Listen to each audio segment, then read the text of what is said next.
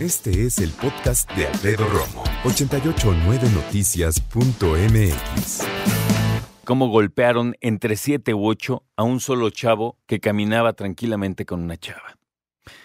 Yo, mira, no podemos, no debemos especular, pero simplemente voy a decir que se me hace muy raro que de buenas a primeras le avienten un trago a cierta señorita que va con cierto joven que, sin mediar palabra prácticamente, lo agarran a golpes entre muchos hombres.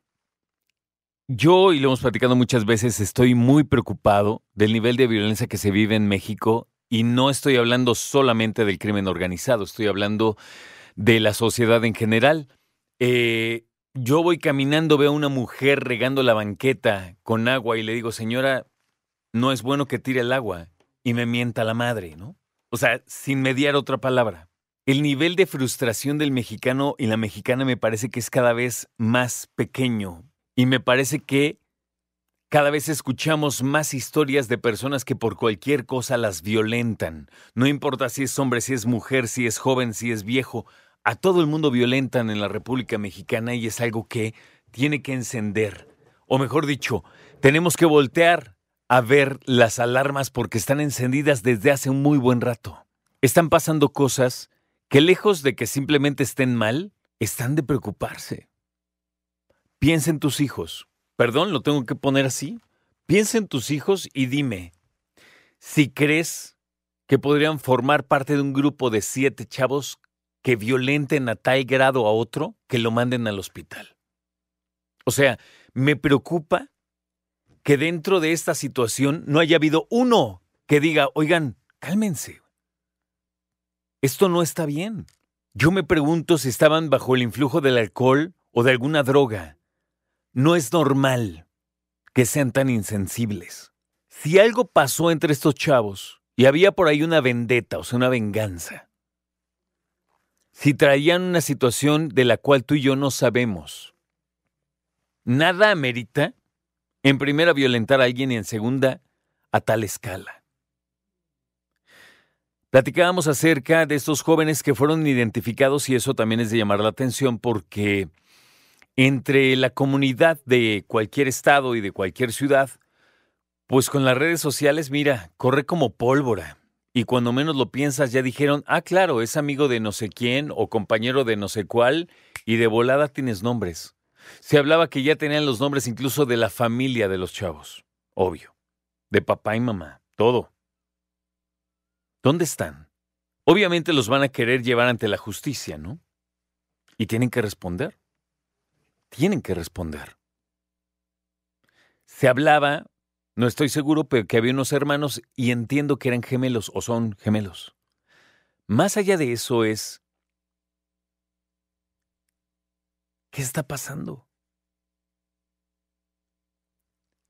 Hablamos acerca de los valores en la casa, hablamos acerca de la familia, y cualquiera daríamos por hecho que todos estamos trabajando en eso, ¿no? O sea, no, no, no, pensamos que todos estamos trabajando en la familia con nuestros hijos, en hablar con ellos y hacerlos hombres y mujeres de bien, sensatos, empáticos, pacifistas.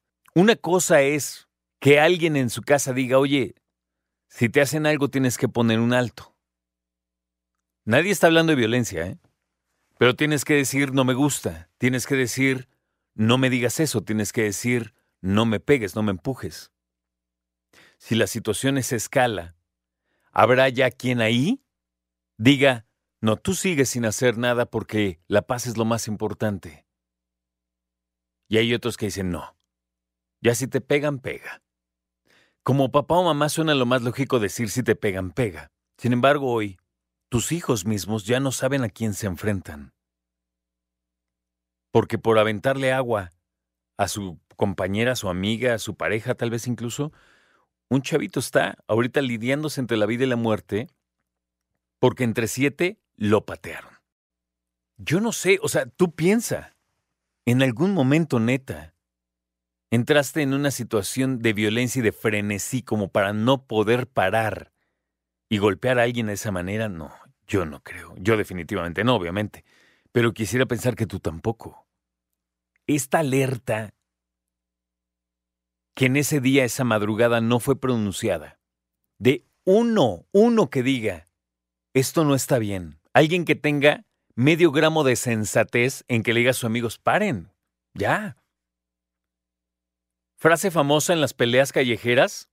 Frase famosa en las peleas callejeras es ya estuvo, ¿sí o no? Ya estuvo. Nadie puede decir eso. Encima amenazan con reventarle una botella. ¿Neta?